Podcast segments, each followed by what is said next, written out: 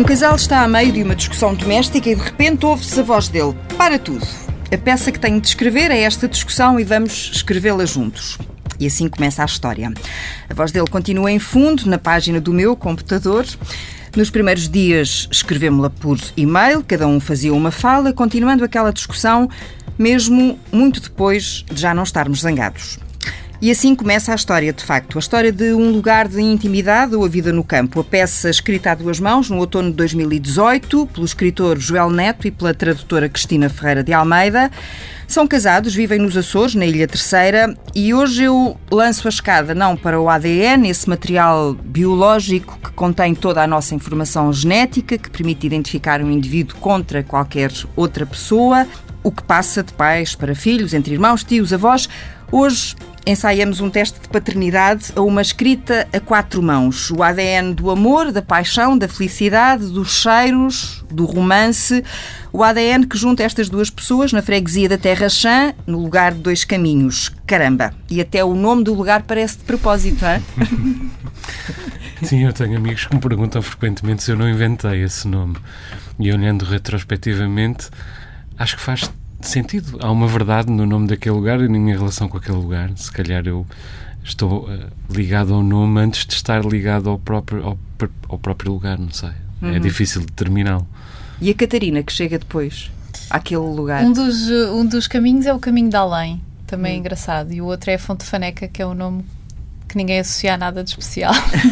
Portanto, há aqui esta esta dualidade do concreto e do, e do sagrado, ou do profano e do sagrado, também pode ser engraçado. Entre vocês os dois, uh, atribuem um desses lugares a cada um, quem é o, olha, o do além e quem é o da faneca?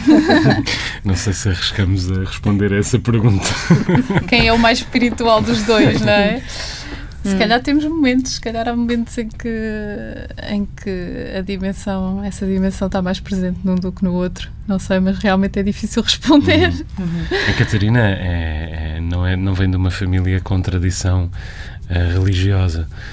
Eu venho de uma família com tradição religiosa protestante e, portanto, uh, senti-me mais entre dois caminhos também desse, desse ponto de vista. Mas se calhar já aderi-me essa questão e não sei, tu, Catarina, se já dirimiste ou não, ou se ainda te sentes. Para mim, Deus não tem assim um rosto muito definido. Tenho estado a, tentar dirimir a questão dentro de mim, mas uh, acho que há assim, sobretudo, um, senti um certo sentimento de orfandade, no meu caso, sim. Hum. Se nós pensarmos nessa dimensão espiritual, acho que ela não me foi propriamente transmitida pela minha família uh, e eu também não fui à procura dela. Sou, sou uma pessoa supersticiosa, mas não sou crente propriamente.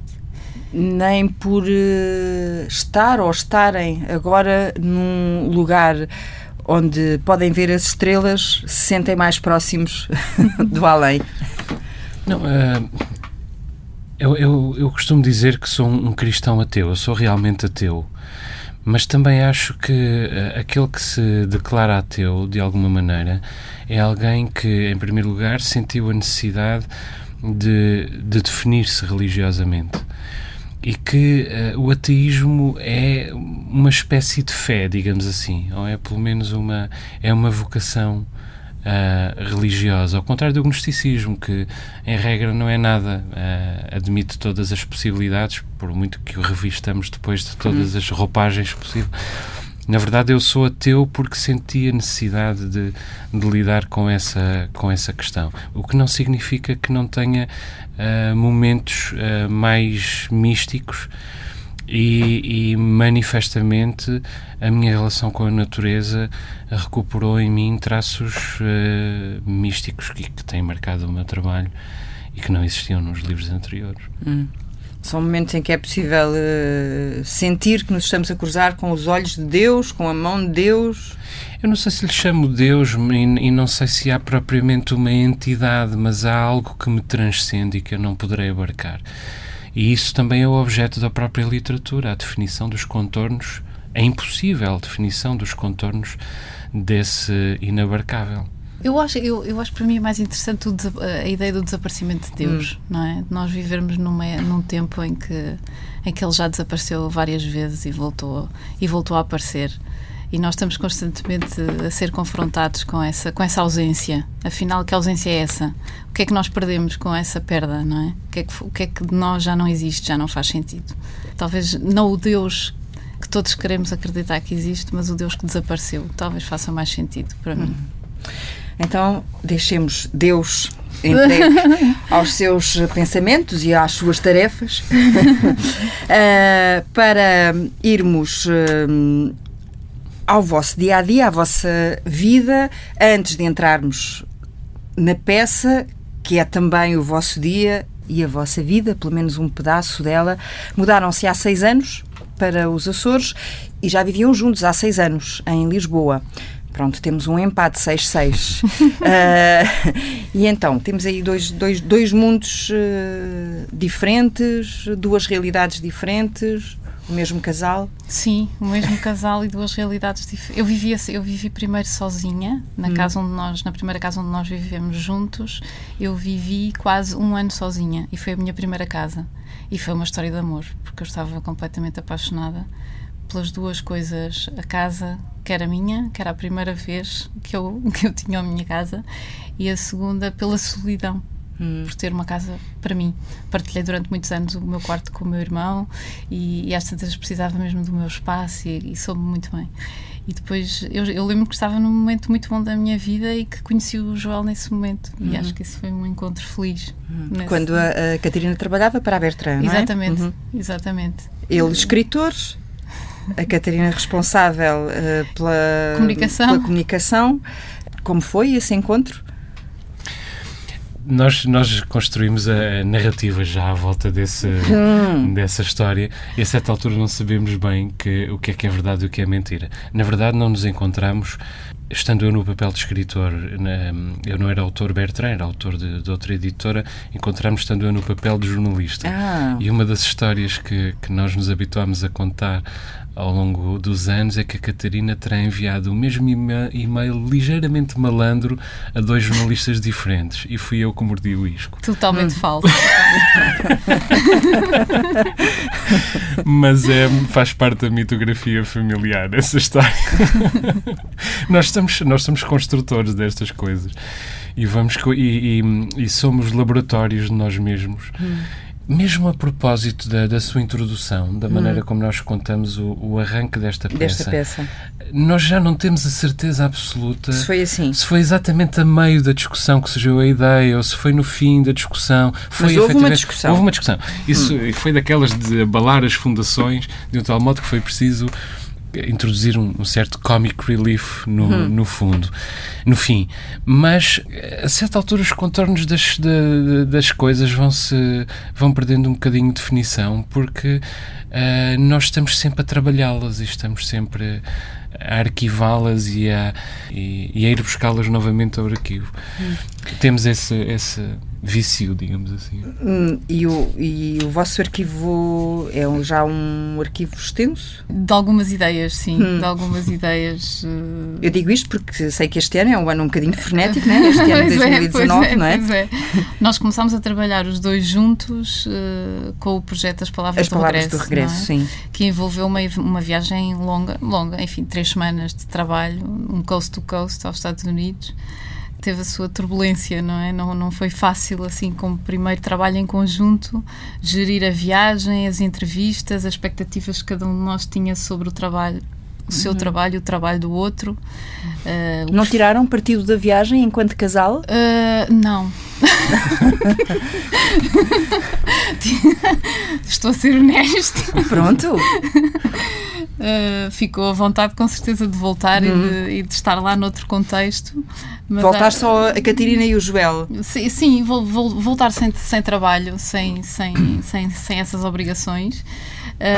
Mas acho que foi, sobretudo, uma lição de como, de como uh, evitar determinadas formas de trabalhar em conjunto e, e, tentar contornar um bocadinho o perfeccionismo que nós tínhamos um, em relação um ao outro, não é? Quer dizer, um em relação ao outro ou penso que cada um consigo? Cada um consigo. Hum. E foi, foi e isso que queria. Também, mas, mas eu penso que não, não, havia, não havia bem uh, uma, uma exigência sobre o outro, havia uma exigência sobre nós próprios que se tornou muito ruidosa e que acabou por afetar a harmonia da, da viagem. E essa exigência sobre cada um também tem a ver com o medo de falharem perante o outro? Sem dúvida. Hum. De não corresponder às expectativas do de outro? De não corresponder, uhum. sem dúvida. E aí já conta muito o, o ser marido e mulher. Absolutamente. Companheiros.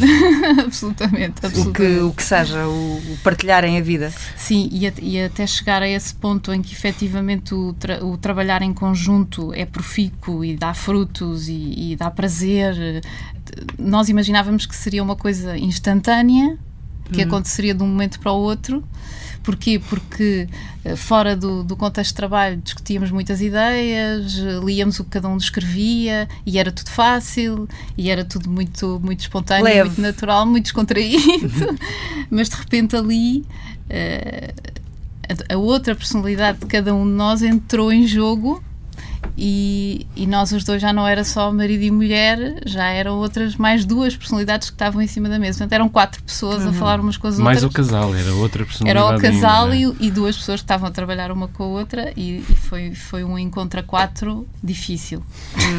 nós, nós trabalhamos há muito tempo uh, em casa e, portanto, há 10 anos ou, é. ou 12 que trabalhávamos em casa e nunca, nunca, nos, nunca tínhamos atravessado a porta entre escritórios. Uh, trabalhávamos uh, cada um no silêncio do seu próprio escritório e trocávamos uh, os textos e as revisões, mas não havia uma contaminação entre estes dois espaços. E nós abrimos a porta entre os dois escritórios. E isso teve os seus escolhos, por todas as razões que a Catarina apontou e por mais uma ainda. É que, do ponto de vista criativo, a Catarina é concepto, é muito, tem uma vocação conceptual que eu não tenho e eu tenho talvez uma vocação sensorial ou, ou eu sou mais um pintor de frescos hum. do, do que ela. E quando nós pomos em, em, em uh, confronto, de algum modo, uh, estas duas maneiras de fazer ou estas duas competências, mesmo sabendo que elas se complementam e que a grande vantagem precisamente é termos competências bastante diferentes ou complementares, uh, há sempre uma, um choque entre as, entre as próprias duas visões criativas e, portanto, ela, esta imagem é muito boa, de que eram quatro pessoas, porque era marido, era mulher e depois era um, um criativo num domínio mais sensorial, uma criativa num domínio mais conceptual. E havia uma quinta pessoa. Sim, havia um realizador que estava connosco. Hum.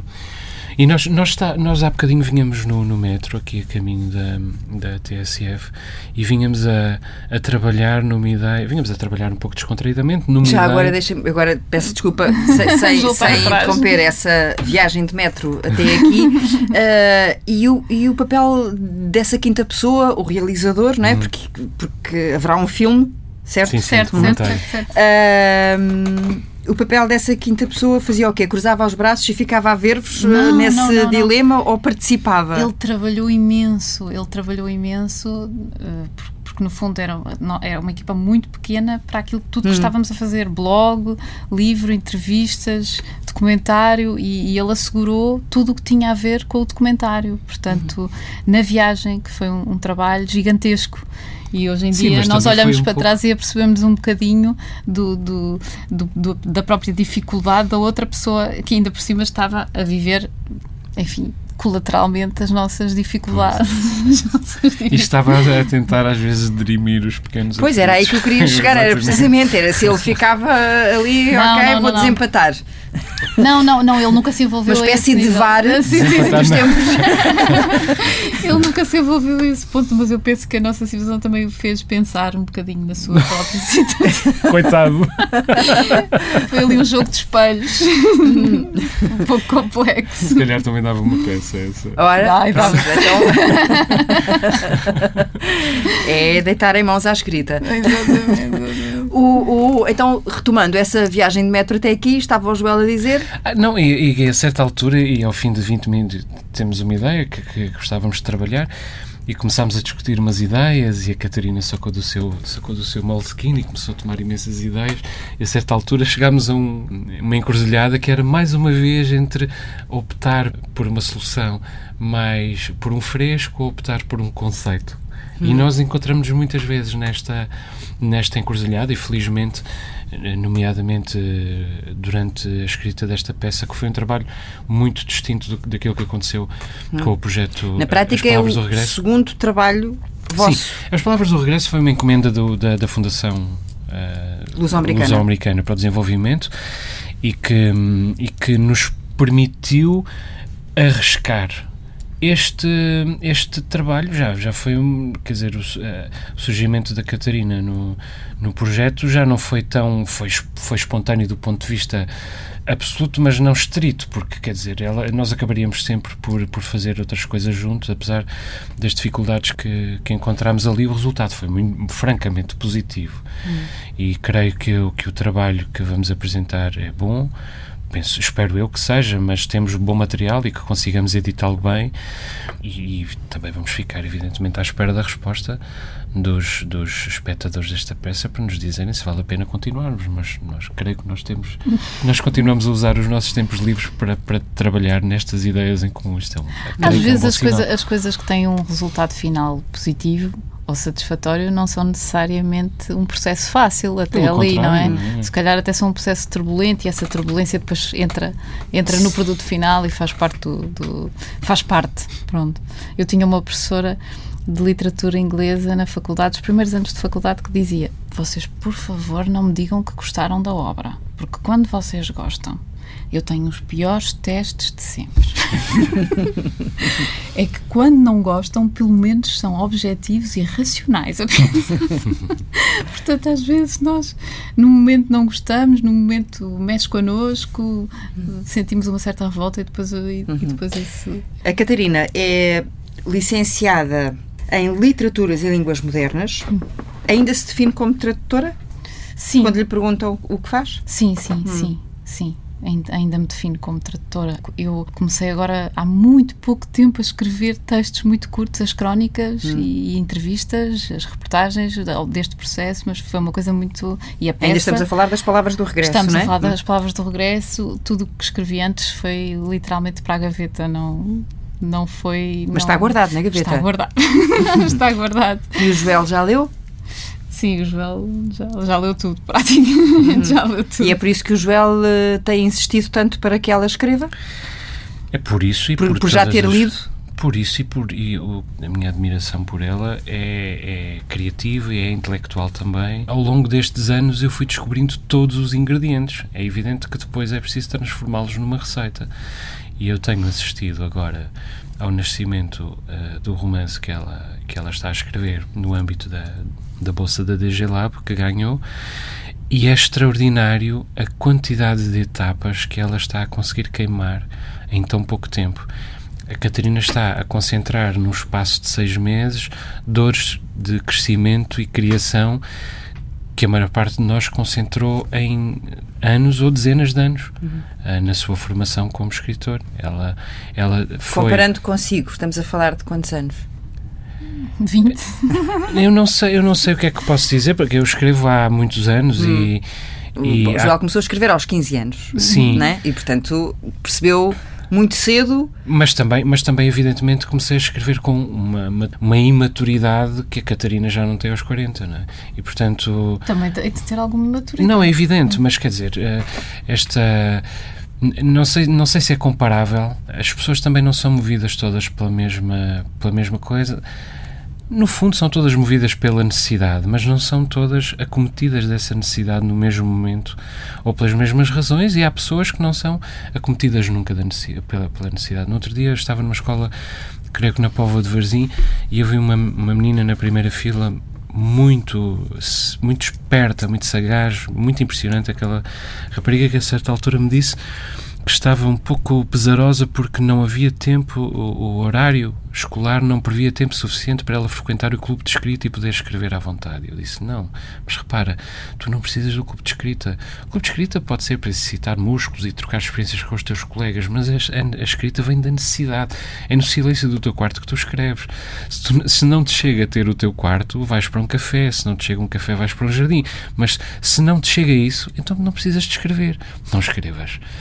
E, e, a Catarina, durante bastante tempo, sentiu que não precisava de escrever. Hum. O que era um pouco frustrante ver tanto talento sem. Ah, sem uh, Estamos a exagerar este um é o, agora nesta questão. Sim, eu sentia isso, que era. era há competências que ela tem que eu não tenho nem nunca terei. E se calhar a inversa também é, é, possível que seja verdade, mas porque, porque as pessoas são diferentes e ainda bem que são.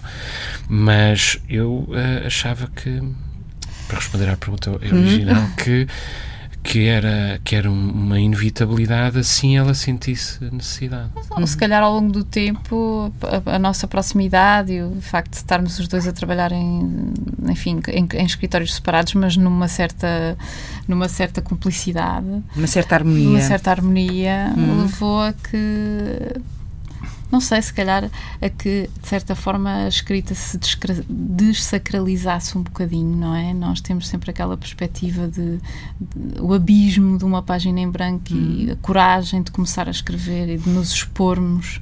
Tudo, para, para a maioria das pessoas, eu penso que isso é esmagador e se calhar há muitas pessoas que podiam escrever e que não o fazem e, e porque têm esse receio de, de, exposição e de fracasso e, de, e eu penso que viver ao lado de um escritor pode ajudar a desacralizar a escrita no melhor sentido de, de, deste processo, que é, não, isto é um trabalho, é um trabalho nada nasce de, de, alguma visitação do divino, de repente, como os românticos queriam hum.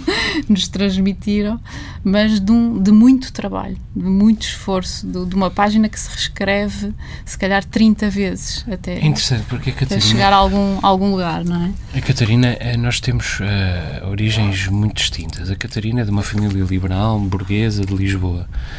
E eu sou de uma família humilde, protestante, de uma aldeia rural numa ilha. E, portanto, numa ilha nos Açores. E eu acho que e logo à partida... Numa freguesia onde não se vê o mar. E onde exatamente. não se vê o mar, exatamente. e, portanto, eu tive logo à partida a necessidade de estender o braço em relação a uma série de, de coisas, pessoas, objetos, lugares, rotinas uh, que, que não estavam acessíveis. A Catarina, pelo contrário, nasceu com estas coisas uh, no, no, no, seu, no seu quintal. Uh, a mão de semear, como se costuma A mão de semear. E, portanto, talvez a geografia tenha tido alguma importância. Eu gosto de acreditar que, não sei, a Catarina é que poderá fazer exegese da sua própria motivação, mas eu, eu como, como na primeira fila deste, deste espetáculo, eu gosto de acreditar que realmente a, a, geografia teve importância neste, neste despertar da Catarina para, para a escrita. A geografia e, neste sentido, uh, o, o facto de se terem mudado para os Açores, é isso? Exato. Hum? Sim. sim, talvez, talvez, sim. Eu não sei, eu penso que também tem a ver com uma mudança de idade, sinceramente. Hum.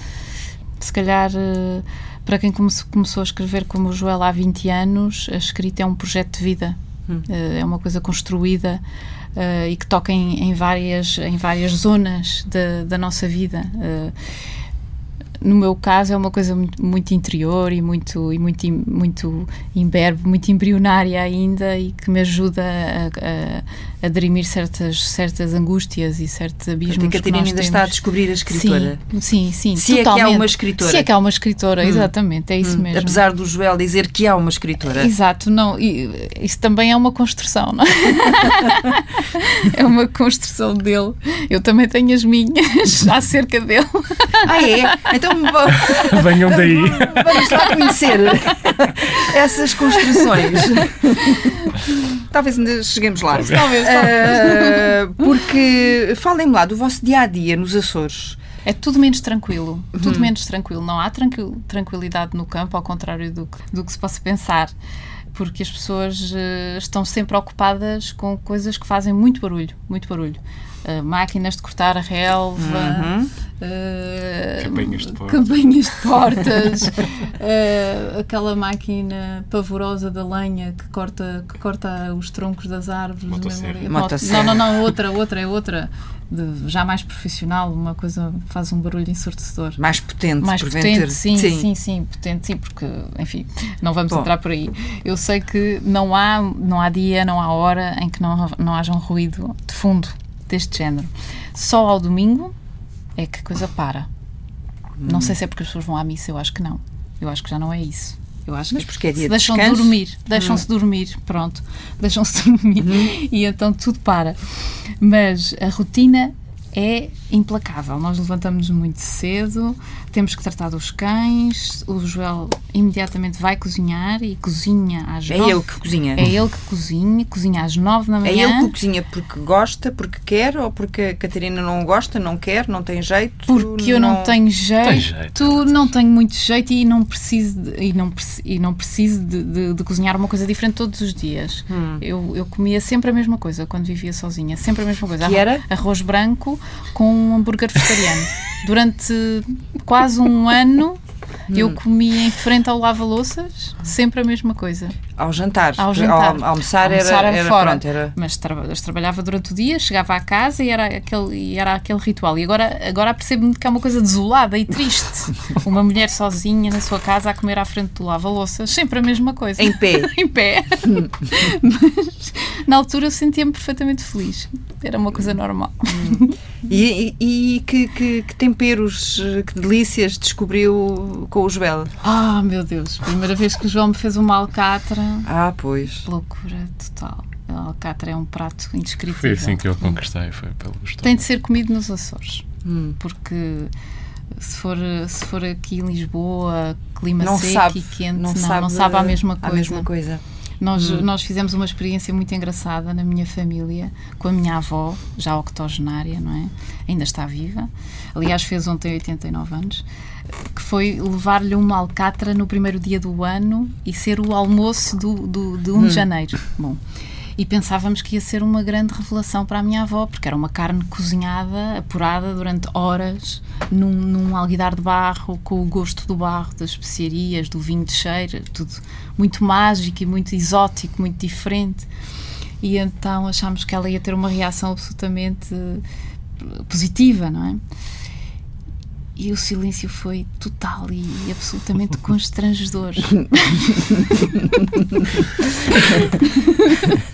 não, não houve, não houve, não houve uma adesão e eu Hum. acho que, que tem a ver com o contexto, porque nos Açores há, há, há a chuva, há a umidade, há o frio e há qualquer coisa na, na Alcatra que nos resgata disso- desse desconforto e que nos vai e que nos, nos recupera, que nos dá um novo alento.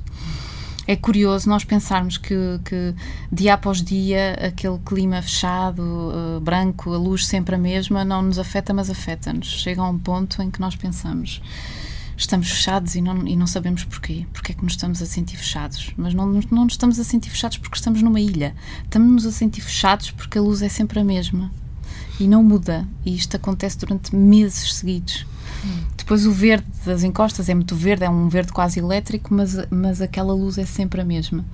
E a Alcatra é uma festa dentro de um, dentro de um alguidar de barro. Portanto, é, vem, vem, vem desconstruir isso tudo. É, é, um, é um prato incrível. E com quem é que o Joel aprendeu a fazer alcatra? A minha mãe não perdoaria se eu dissesse que não foi com ela. Uhum. Mas- mas, mas, na sim, mas também foi com ela. Ah, mas há muitas receitas de, de alcatra e eu próprio já desenvolvi as minhas depois. Hum. Uma alcatra de búzios, por exemplo, que aspira ao seu próprio lugar no folclore do, do lugar dos dois caminhos. E que eu não, não morrerei sem, sem fazer vingar essa entronização. não, mas, mas faz-se, quer dizer, a Alcatra eh, autonomizou-se, digamos assim, como um modo de confecção, como uma receita, mu- muito mais do que como um prato de carne ou como a peça da carne que lhe deu o nome, não é? Hum. Portanto, é possível aplicar esse- essa receita a uma série de. de Peixe, feijão, Sim. é um prato que se faz com tudo o que se tem em casa. Hum. É um bocadinho um prato de subsistência, quase. Agora é um prato de festa, mas durante muito tempo era um prato a que se recorria com restos de coisas e com tudo que, que fosse preciso cozinhar, com carnes que era preciso cozinhar, que já estavam. Ficamos com água na boca. Ahm, sabemos, sei eu e, mais umas quantas pessoas que já o poderão ter, ter lido, que ah, os dois também não dispensam o exercício físico, não é? Uhum. Vão os dois ao ginásio. É, exato. O Joel vai de carro. Sim. Sim. Eu- Ah, eu não. Catarina vai no autocarro. Vou no autocarro, na urbana. Na urbana, como se diz, eh, lá nos Açores. Como é que é esse ambiente no, no ginásio? Como é que são recebidos? Nós somos os veteranos do ginásio. Eu, o ginásio tem 2 mil sócios, vai ser um ginásio grande. Mas nós somos talvez o casal assim com, com mais idade, com uma assiduidade maior. E Então porquê que o Joel me escreve quando me manda por mail eh, de- me- ah, ah, como é que é? Não, isto aqui é outra coisa. Onde é que eu vou buscar essa referência que a Catarina vai de urbana para o ginásio com as velhinhas. Ah, com as velhinhas no autocarro. No autocarro, no autocarro. Ah, As eu velhinhas que vão estava a vê-la, eu, fiquei a pensar na altura, não pensei muito, é verdade, e agora e pensei mal, está visto, porque eu fiquei a pensar assim, "Então, mas o que é que ela vai fazer? Que ginástica o que é que ela vai fazer com as velhinhas para o ginásio? Não, a Catarina Ser é exemplar. pilates. E, no- pensei e eu. e na urbana não vão só velhinhas, depois Hum. vão, Não, vai- vão, é vão os miúdos todos, vão, é, um- é um ambiente engraçado, é um ambiente, a urbana tem um ambiente engraçado, ainda é uma- um retrato da ilha, de certa forma ainda é um retrato da ilha. Depois te- temos um condutor de Urbana que é fantástico. O João escreveu uma crónica sobre ele, que é o Roberto, e que conhece todas as pessoas pelo nome. E, e- e sabe perfeitamente o que é que há de controlar se os miúdos não têm escola naquele dia porque, e não sabem e estão ali. Ele diz: não, Tu hoje não tens, não tens escola. Tu Se uma não- pessoa hoje entra não vais sem, apanhar. sem um casaco, Ele diz: Não, nós buscar um esperamos para ir buscar o casaco. Não tem guarda-chuva, vai buscar o guarda-chuva. Vai chover. não sei. Isso é fantástico, É- é, um motorista privado. É, é, é fabuloso, é uma história, aquilo é uma história. Ele é muito engraçado. Mas, mas, sim, mas, mas, mas o, o ginásio é, é, é um, é um recreio absolutamente Sim. perfeito. É mesmo é absolutamente necessário. Sim, porque é um ginásio também que eh, nós não estamos sempre fechados num. Não. num Vamos num correr eh, ao ar livre. Usamos a natureza também ali com, com, com gente mais nova do que nós e tentamos equiv- equivaler-nos a eles de modo a, a- a rechaçar o envelhecimento. E, Sim, creio eu, depois a questão é essa. Estamos sempre em competição com os miúdos, não é? com os mais novos. com os mais novos, uma competição feroz, para a qual eles não estão muito preparados, devo dizer. E ainda agora, por exemplo, o Joel ganhou um concurso de remo, não é? Não pode dizer isso.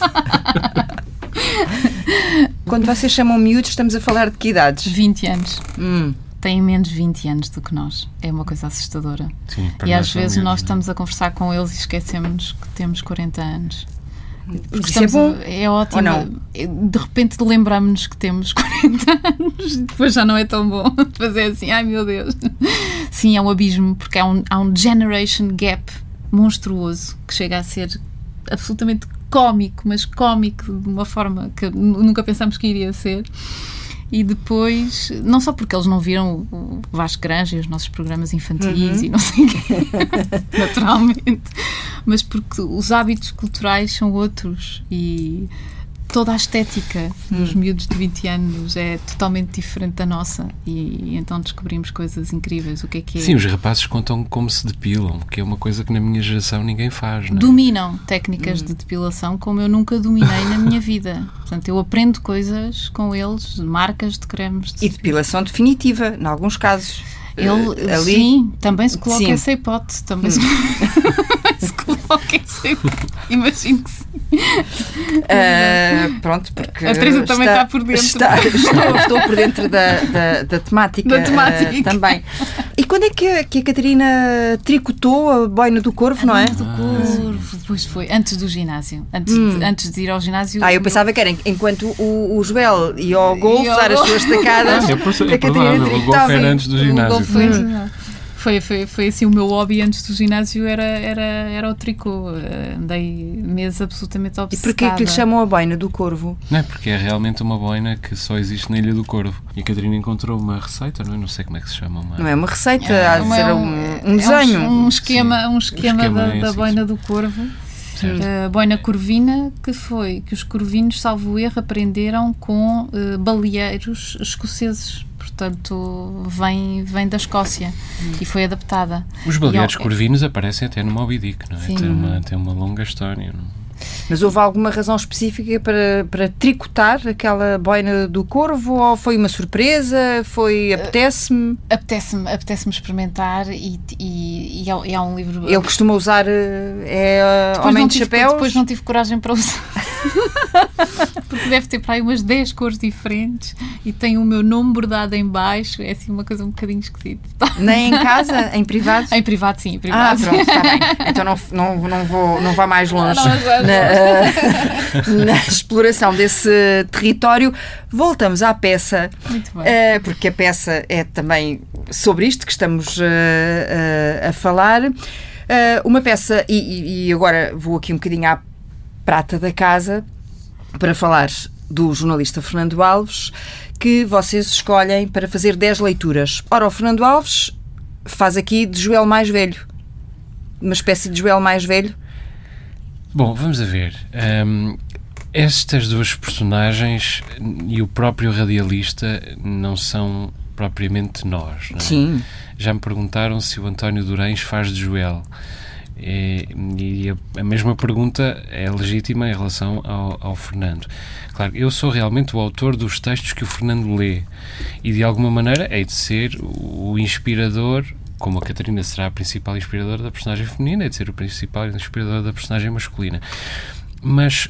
hum, mesmo enquanto, enquanto cronista, eh, não sei eh, até que ponto é que eh, estes textos caracterizam, caracterizam como autor mais do que outros, ou se a escolha destes textos não acaba por constituir uma linha narrativa distinta que acabe por escapar ao controlo do Joel Neto autor, o que é realmente um narrador, que é uma entidade pelo menos autónoma eh, de mim como autor do- da primeira versão destes textos, mas sobretudo de nós os dois enquanto coautores da peça, também porque os textos não são uma transcrição direta dos textos da vida no campo.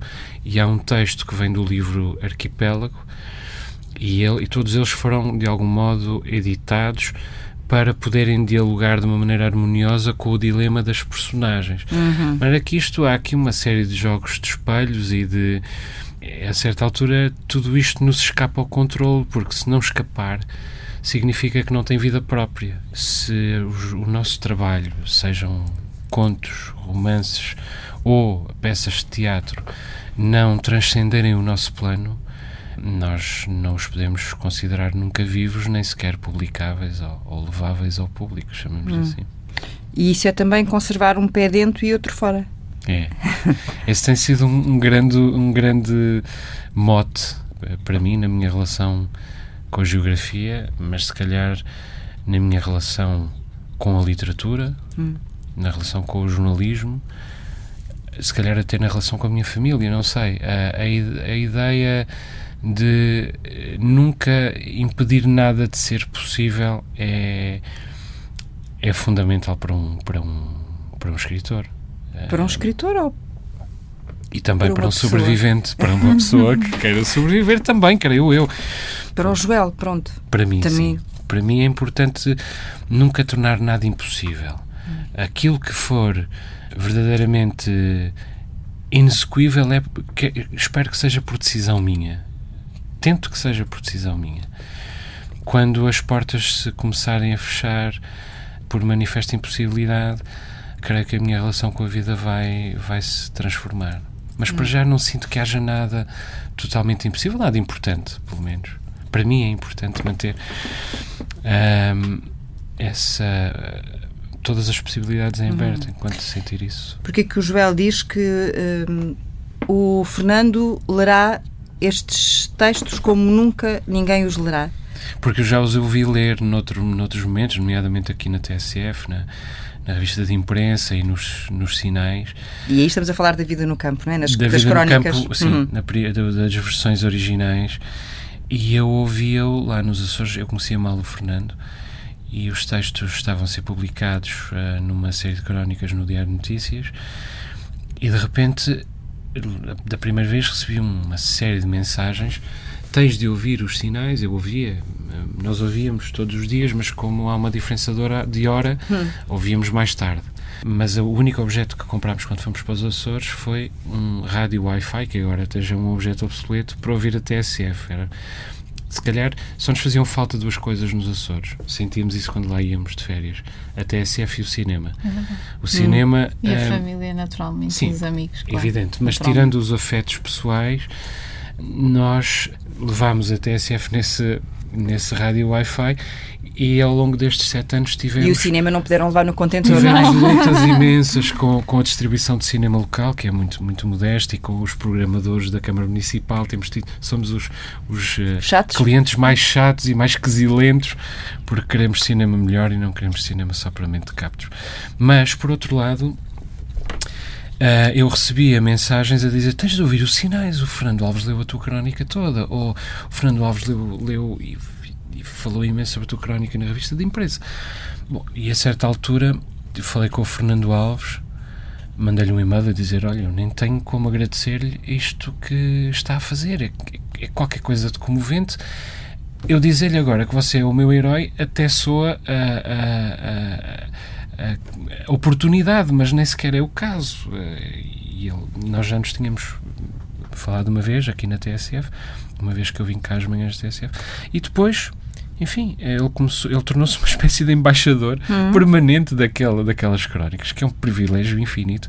Pediu-me, imagine-se, para apresentar o livro em Lisboa, fez uma apresentação absolutamente inesquecível, de que ainda hoje leitores me falam e depois uh, fez uma reportagem, um documentário de rádio, na verdade. Leva-me à Estrada do Paraíso. Leva-me à Estrada do Paraíso. Um filme. Um filme de rádio. Absolutamente inesquecível, dos momentos mais incríveis que eu tive a oportunidade do Fernando de ver. e do Erlander Rui. Do Fernando e do Erlander Rui, que, eu tive, que tivemos a oportunidade de conhecer só nessa semana e depois Hum. eu, eu ainda encontrei-me depois e foi realmente alguém com quem eu senti uma imediata Empatia. intimidade, empatia e Uhum. intimidade até. Uhum.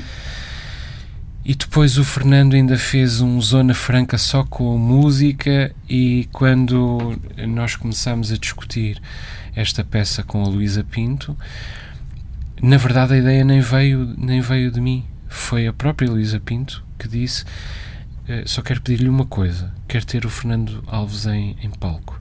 E não podemos ter muita gente porque queremos que o espetáculo seja itinerante e, portanto, é importante do ponto de vista da portabilidade do espetáculo que não tenhamos Claro. um elenco muito grande. Foram as únicas duas coisas que ela me pediu. E o Fernando Alves aceitou logo. E foi muito fácil escolher o que ele faria, porque ele só podia fazer aquilo que mais ninguém alguma vez faria como ele, nem sequer eu próprio, porque não sei ler os textos como ele sabe.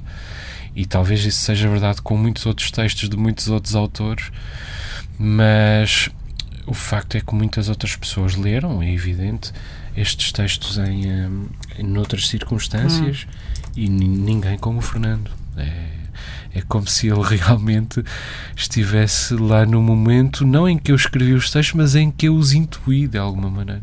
Hum, Como se ele eh, estivesse a, a viver por dentro, ou como se os olhos dele, como é que é? Deixe-me vir aqui. Indo à, à reportagem, eh, precisamente há uma certa altura em que o Joel diz qualquer coisa, ou o Fernando, já não sei muito bem, um dos dois, é aos 19 minutos e 6 segundos, porque eu também, já que ele na reportagem vai buscar as páginas, a páginas tantas isto e aquilo, eu eh, dei-me ao trabalho também de ir aqui aos 19 minutos e 6 segundos, agora já não sei se é o Joel, mas eh, creio que é, que diz é muito fácil ser escritor nos Açores e na Terra Chã, onde existe um mundo para lá do olhar das pessoas, o mundo oculto. E, portanto, é também um pouco esse olhar do Fernando, esse olhar para lá daquilo que nós Sim. conseguimos eh, Sim. ver. E eu creio que há uma coisa que, que creio que só nos interessa aquilo que é íntimo.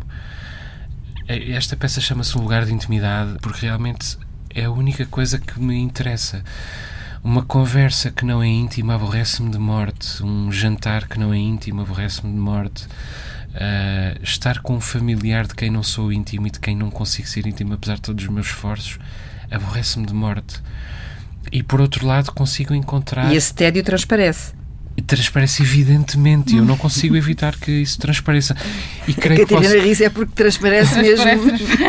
e creio que também é possível dizer isto do Fernando, de alguma Hum. maneira, porque realmente é uma pessoa extremamente calorosa, extremamente ah, apaixonada e que também não perde tempo com aquilo que não, que não o toca. Eu, eu, eu penso que, que que há um encontro entre os dois. Eu tenho uma grande admiração pelo Fernando e pelos sinais. É um trabalho incansável e Estão de Que volta regressou agora, que regressou são agora uma pérola, são uma pérola. também da palavras de regresso. Exatamente, palavras de regresso. E eu penso que, hum, bom, humildemente, que o Joel e o Fernando se encontram numa coisa que é a capacidade de se comoverem com o outro, não é? Quer dizer, e isso é um motor uh, da criação de, de- de- para muitos, mas não para todos. Distingue uma pessoa, de facto. Capacidade de se comover, de, de- de encontrar uma empatia, de- de se, de se arrepiar com a emoção do outro. É um motor criativo para estas duas pessoas e eu acho que eles se encontram nesse lugar.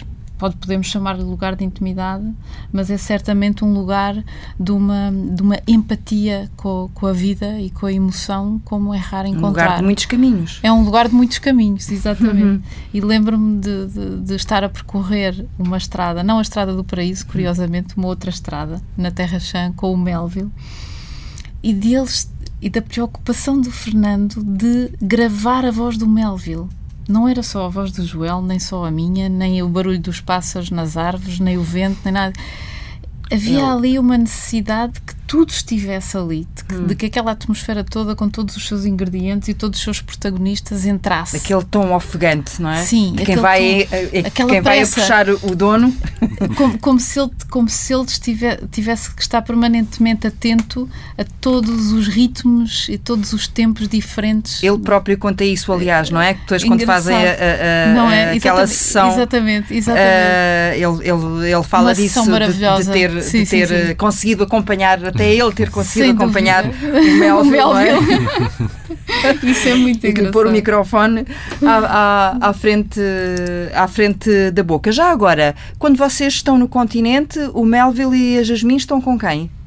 Estão num hotel né, numa- de uns amigos meus Exatamente. que cuidam deles como se fossem Uma família. seus próprios pais. Adoram, adoram os- os- o Melville e a Jasmine, eles ficam lá muito bem. E dando um pulinho à peça, eh, ainda, o que é que os vossos bichos veem quando vos olham? Eu não sei, eu- o, o, o Melville olha para nós como uma matilha, para os quatro. E é ele é- o, o dono, não é? É evidente. ele é, É o que líder. manda. É o líder, às vezes relutante, outras vezes eh, menos interveniente, mas, mas é ele o líder. A Jasmine olha para nós como uma manada e, e como um rebanho, digamos assim. A, a Jasmine, a Jasmine é, é a adoração. Pronto, é, um, é um ser em adoração permanente. Porque era uma cadela de rua, vivia muito, muito sozinha, eh, porque a dona tinha morrido e, portanto, ela tinha ficado um bocadinho naquele vazio sem Uhum. dono. E, de repente, quando nós entramos na equação e a tirámos da rua e ela se sentiu em casa, numa, num contexto com outro cão e com duas pessoas, eu penso que ela entrou num estado de adoração permanente. Tanto que nós estarmos os, os dois a rir e a conversar e em harmonia os dois, ou estarmos numa discussão de fazer estremecer os alicerces da casa, Para ela, é igual ao litro. é, igual, é igualmente bom. Faz tudo parte da vida. Que sorte que eu tenho, Sorte que feliz que eu sou. no meio desta borraria. E entretanto o Melville está rente às paredes a tentar desaparecer no primeiro buraco que lhe fugir daquilo que ele sabe que é uma tempestade. Há muitas tempestades nos Açores, não é? Exatamente, esta é uma delas. Portanto, é só mais uma tempestade, ainda assim. Enfim, não vá algum raio cair aqui para, para, para os meus lados. E está a chegar um segundo volume da Vida no Campo, não é? Sim, sai, sai em maio e, e chama-se Os Anos da Maturidade. Vai ser um bocadinho maior do que o primeiro volume, Portanto, e uma edição da Cultura Editora. veremos se não vamos ter um segundo lugar de intimidade e o mais uma peça escrita a quatro mãos, já com a Catarina entre a tradução e a escrita, não é? Esperemos, esperemos. Talvez eh, a, a- a permitir-se eh, ser eh, escritora ou ser eh, identificada como a escritora. Eh, volto a citar o Joel. Às vezes as coisas mais óbvias são aquelas que precisam de ser declaradas. Qual é a coisa óbvia que mais precisam de declarar um ao outro? Uma boa pergunta. Hum. não estava preparado para isso. Eu acho que nós o declaramos todo, todos os dias, na verdade. Somos um segundo casamento e nós uh, chegamos numa, numa idade em que, em que relativizamos um pouco mais uh, as questões, mas, sobretudo, nunca nos apetece acordar noutro lugar que não uh, ao pé um do outro. Na verdade, nós somos pessoas de palavras e, e trabalhamos com palavras, dizemos tantas palavras ao longo de um dia que, se calhar, isto e que é o mais importante é aquilo para que não precisamos usar palavras nenhuma. Eu penso que vou ao encontro desta ideia de que podemos acordar em qualquer ponto do mundo juntos e estamos em casa. Isso é ao mesmo tempo uma, uma grande liberdade. Não estamos amarrados a nenhum sítio e, e, a nossa casa somos nós, os dois. Mas também é o sentir que, que podemos, cada um de nós pode seguir o seu caminho interior e nunca será atravessado por, pelo, por um gesto de, de, oposição da parte do outro. Quer dizer, isso, isso eu senti desde o início. Talvez porque nos conhecemos eh, já longe da, da, das tempestades dos 20 anos, não é? Semi-consciência ainda do que é que é o amor e estar com outra pessoa. Eu acho que aos 20 anos ainda é tudo muito confuso já foi depois disso, depois de alguns fracassos, de algumas desilusões, e quando nos encontramos hum, já estávamos em paz com algumas coisas e já tínhamos definido o nosso caminho, de certa forma, uma, o início de um caminho. E o que eu senti foi: cá está, eu vou, eu, eu vou poder construir-me ao lado desta pessoa e ele vai poder construir-se ao meu lado sem que haja uma oposição, sem que haja um entrave, sem que haja um bloqueio aqui. Acho que isto vai ser uma, é uma coisa natural e vai crescer. E vai, uhum. e vai crescer. Uhum. E vamos ter aqui uma terceira pessoa, com certeza. Mas pronto. Não, não estou a falar de filhos, não é isso. vamos ter uma terceira entidade que, que vai crescer connosco. Hum. Julgo que nesta reta final da conversa uh, fica claro que o vosso ADN uh, permite que se identifiquem em qualquer parte do mundo, um ao outro.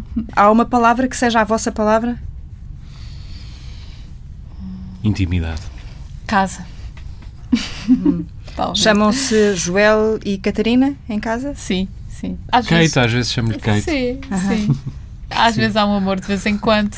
Há quem goze com isso, mas nós assumimos o. assumimos. A ternura? A ternura.